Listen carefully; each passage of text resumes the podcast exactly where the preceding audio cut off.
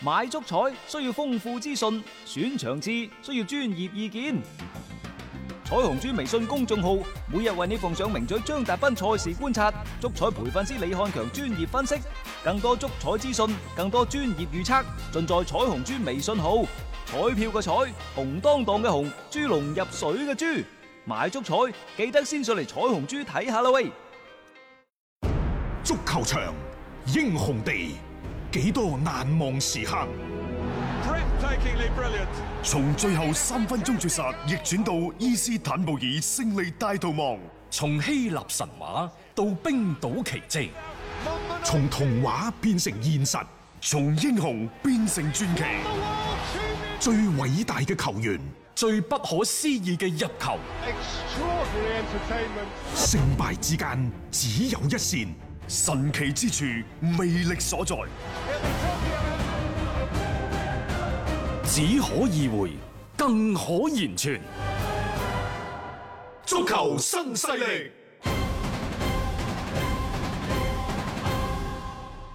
翻翻嚟係第二 part 嘅足球新勢力啊！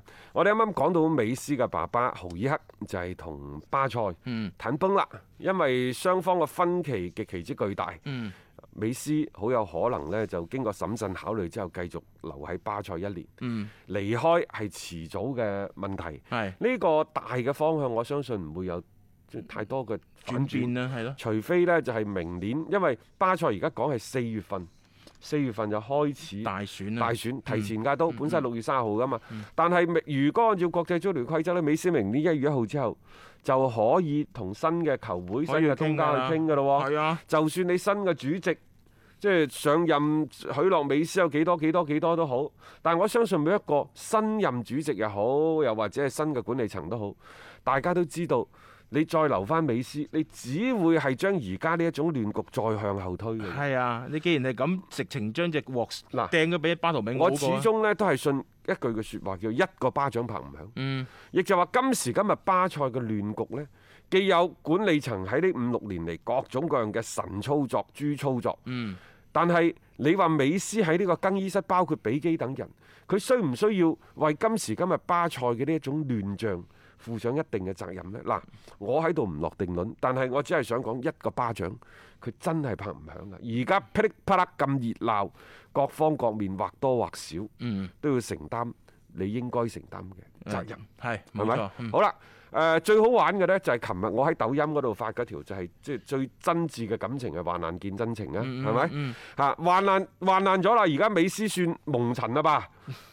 因為作為世界球王，我而家想走都冇人接盤，唔咁呢個係唔係我嘅能力唔夠，係啊，而係而個係身價太高身，價太高。個人工太貴，即係淺水浸蛟龍啊！而家就係、呢條龍太大啦，啊根本上冇咁大嘅海，係啦，去邊度都感覺浸唔到個我身容嘅，納得容容納得你落嚟啊嘛，係咪？係係嚇好啦，誒患難見親情，蘇亞雷斯就唔同啦。嗯蘇亞雷斯大家睇到啦，新冠檢測病毒得冇問題，翻去檢測。嗯，巴塞嘅訓練課得，參去翻去參參加加。係啊，然之後揾朗奴高文傾偈，喂大哥，嗯替補係好冇問題嘅。嗯，接受然之後呢，就誒、呃、減人工都係冇問題嘅。我想留低喺巴塞踢多一年。當然而家呢，最新嘅消息就係祖雲達斯。係同呢一個蘇亞雷斯已經傾得七七八八，係啦巴塞亦都傾七七八八，可能佢會走。但係呢個姿態，起碼蘇亞雷斯擺咗出嚟，嗯點解要擺呢個姿態？無非呢，就係俾美斯一個台階落，嗯因為美斯當初佢之所以咁強硬咁企出嚟，佢覺得呢，就係俱樂部喺尤其朗奴高文啊，喺處理蘇亞雷斯呢個問題上過於簡單粗暴。話啄就嗯啄，嗱，話得就得，你咁樣對啲舊神，佢感覺到心寒。嗯另外，明知道蘇亞雷斯係自己最好嘅兄弟，你咁樣去劈佢，你真係唔俾面我。嗯所以為兄弟兩肋插刀又好，其實為咗自己嗰塊面又好，嗯即係佢都要即係真係挺身而出，企出嚟硬對俱樂部管理層。嗯所以即係我話最好嘅感情就患難見真情。係嗯呢度睇到蘇亞雷斯咁樣俾人搞，佢企出嚟。蘇亞雷斯為咗俾一個台階美斯落，嗯，留條後路啊留。嗯條後路。嗱，你留低蘇亞雷斯打替補都好，我咪喺度踢多年咯。即係有時呢，就有個台階落，如果唔係大家吊喺半半半空中。你又唔讓，我又咁唔點讓，辦呢？係啊咯，嗯呢個患難見真情，但係有啲就未必患難見真情嘅喎，譬如話尼馬。尼馬係啊，啊，當然尼馬而家身染呢就新冠病毒喺度呢，祝佢早日康復先嚇。嗯而家睇嚟呢，就佢同埋幾個隊友，包括迪馬利亞等等嗰啲、嗯啊，都係呢，就係、誒感染咗呢個新冠病毒嘅。嗯佢呢就已經講咗啦，就第一嗰陣時咪打電話傳到話美斯打電話俾尼嗯馬話、喂，不如一齊過曼城啦。美斯呢仲仲仲當尼馬係自己嘅小兄弟，嗯即係我去到邊。都嗌埋你，都嗌埋你，預埋你嗰但份嗯係實際上呢三年過咗去呢，尼馬喺大巴黎已經坐大咗㗎啦。係所以佢就之前講過，佢話我唔會離開巴黎㗎。嗯嚇啊！我要代表喺呢一個大巴黎呢度，我要再入呢一個歐冠嘅決賽，我仲要捧杯。呢啲咪台階咯嚇！我有理想，有追求。嗯嗯啊！你都唔好阻住你我發達啊冇錯啦，冇錯，你唔好啱鬧啱啊我啦，我 又唔阻你，你又唔好揾我啦嚇，就係咁樣嘅意思啦。即係你可以睇到有啲嘢咧，即係啲所謂嘅感情啊，所謂嘅兄弟情咧，喺呢個嘅球場上面，老實講真係不可多得啊啦。你再即係對比翻蘇亞雷斯所做嘅一切咧，即係佢同美斯嘅嗰種真係好難得啊。大家就話：喂，阿斌哥，可能即係誒美斯打電話俾尼馬嗰啲，嗰、個去去曼城嗰個係假新聞嚟喎。我同大家講，你無論真定假，誒呢、嗯，件事可能發生過，亦都可能冇發生。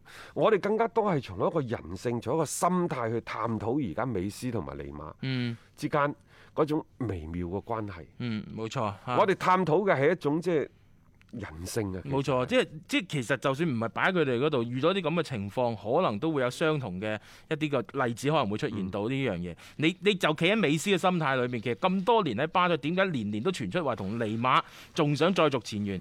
其實同美斯咪好有唔關排係咯。除呢，就尼馬真係想翻去。係啊，嗰陣時係覺得即係李威。係啊，啊，所以我要跟大哥。而冇錯家你開始落難，開始蒙塵啦，啊係啦我就要考慮噶啦仲。翻去啊，我哋喺節目當中成日都講，我哋唔唔去詆毀，唔去即係抹殺人性嘅光輝，各位嗯係咪？嗯人係有善良光善嘅一面嘅，冇錯光硬善良嘅一面，嗯但係人性本身佢亦都係醜陋嘅。係並存嘅啊，呢樣有嘢嗯自私，有貪婪。有恐懼嘅一面，尤其尼馬呢啲人， 佢喺巴黎其實受到足夠嘅引引誘啦，呢幾年嚇，即係喺呢一個染缸當中咧，啊其實都染到五顏六色㗎啦。即係你想佢再翻翻去以前嗰種，同埋喎你再同美斯合作，你意味住乜嘢先？你冇可能成為美斯嘅大佬㗎。咁、你有咩理由我出去打到白甲轉一個威美十翻嚟，又同你做小弟？你作為尼馬嗰邊，你點諗啊？冇可能㗎嘛呢樣嘢，所以呢啲你就可以暫且可以打住，絕對冇咁嘅情況㗎。一個為足彩愛好者度身訂造嘅全新資訊平台北單體育，經已全面上線。北單體育擁有基於北京單場賽事作出全面評估嘅優秀團隊，雲集張達斌、陳奕明、鐘毅、李漢強、呂建軍等大咖，為你帶嚟更專業嘅賽前預測分析以及賽後總結報告。北單體育無需註冊，一鍵辦理。想避免足彩市場起起伏伏，快啲嚟微信搜索公眾號北單體育。